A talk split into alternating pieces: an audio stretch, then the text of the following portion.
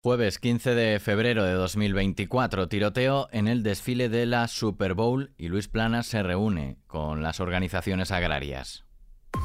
ISFM Noticias con Daniel Relova. Al menos una persona ha muerto y 21 han resultado heridas en un tiroteo ocurrido al finalizar el desfile de celebración del Super Bowl de los Kansas City Chiefs en la ciudad estadounidense de Kansas City, en el estado de Missouri, donde es legal llevar armas por la calle. El número total de víctimas no es definitivo y aún puede aumentar. La policía ha informado del arresto de una tercera persona durante el suceso, que se suma a las dos personas armadas detenidas de las que se había informado previamente y a las que de momento se les considera sospechosos. Una de las personas detenidas fue reducida por los propios aficionados. Medios locales informaron también de que un número importante de víctimas podrían ser menores de edad, ya que el Hospital Infantil Mercy ha recibido una docena de pacientes.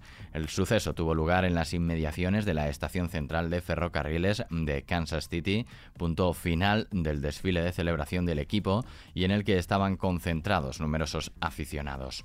Continuamos ahora en clave nacional. Esta pasada noche la candidata del BNG, Ana Pontón, y el aspirante del PSDG, José Ramón Gómez Besteiro, mostraron su sintonía en el debate realizado por RTVE para las elecciones gallegas del próximo 18 de febrero, en el que han coincidido en gran parte de las medidas a desarrollar para revertir los que para ambos han sido 15 años de retroceso con el PP al frente del gobierno gallego. Tanto la líder del bloque como el líder del Partido Socialista de Galicia han aludido en varias ocasiones al aspirante popular Alfonso Rueda, al que se han referido continuamente con el apelativo de candidato ausente debido a su negativa a participar en el debate lo que podría haber sido una confrontación de ideas entre los diferentes candidatos que aspiran a la presidencia de la Junta se ha convertido en un cara a cara entre los candidatos de BNG y del PSDG sin enfrentamientos en un escenario en el que previsiblemente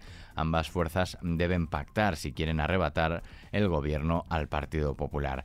Y mientras transcurría este debate, Feijo mandaba un mensaje claro a todos los abstencionistas y a los que el próximo domingo opten por otra papeleta que no sea la de los populares. El Partido Socialista en Galicia no sale ni para que se cumpla su programa, ni para que se cumplan sus proyectos, ni para que salgan sus candidatos. Sale de telonero del bloque nacionalista gallego para que gobierne el BNG, siendo telonero un escaso y cada vez más raquítico Partido Socialista de Galicia. Porque prefiere que desaparezca el Partido Socialista de Galicia a que el Partido Popular siga gobernando la Junta de Galicia.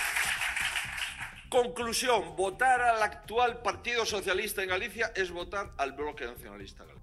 En el acto celebrado en Pobra de Tribes, el líder del PP ha pedido de nuevo la dimisión del ministro del Interior, Fernando Grande Marlasca, quien también se encontraba en este municipio urensano no estaba preparado coincidir con nuestro amigo Marlasca. La verdad es que yo no lo tenía preparado. A mí no me parece mal que Marlasca por primera vez sepa dónde está Castro Caldelas o dónde está Tribes. Lo que me parece mal es que no haya ido a dar al campo de Gibraltar la cara por el asesinato de dos guardias civiles y tres heridos.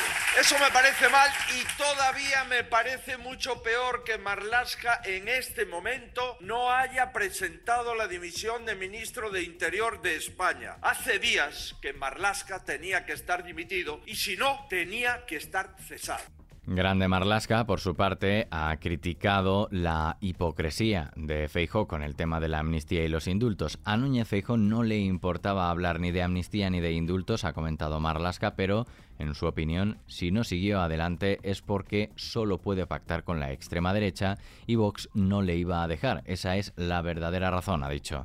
Y este jueves el ministro de Agricultura, Pesca y Alimentación, Luis Plana, se reúne con las organizaciones agrarias Asaja, COAG y UPA en Madrid después de nueve días de protestas sucesivas en las carreteras contractoradas y a pie. Además hay movilizaciones convocadas en el puerto de Castellón, Zaragoza y Murcia.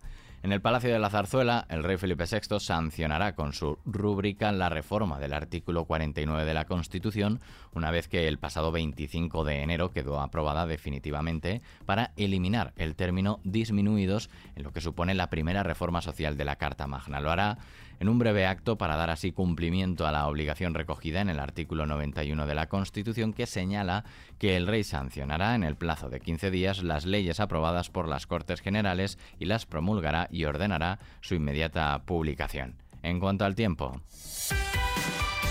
Un nuevo frente procedente del Atlántico dejará este jueves cielos nubosos y precipitaciones localmente fuertes y tormentosas en toda la mitad oeste de la península ibérica, especialmente en Andalucía, que pueden extenderse también hacia puntos de la mitad este. Las temperaturas máximas bajarán tanto en esa mitad oeste como en Canarias y aumentarán en el interior de la mitad este, mientras que las mínimas descienden en el tercio oeste y también en el sur, además del archipiélago canario y subirán en el noroeste. Nieblas y brumas matinales en el noroeste de Castilla y León, Baleares y el Ebro, en una jornada en la que además se espera que una lengua de polvo en suspensión atraviese el territorio peninsular de oeste a este. Con el tiempo terminamos este podcast de XFM Noticias con Susana León Garabatos en la realización y Daniel Relova quien te habla en la producción. La música y la información siguen en XFM. Que pases un buen día.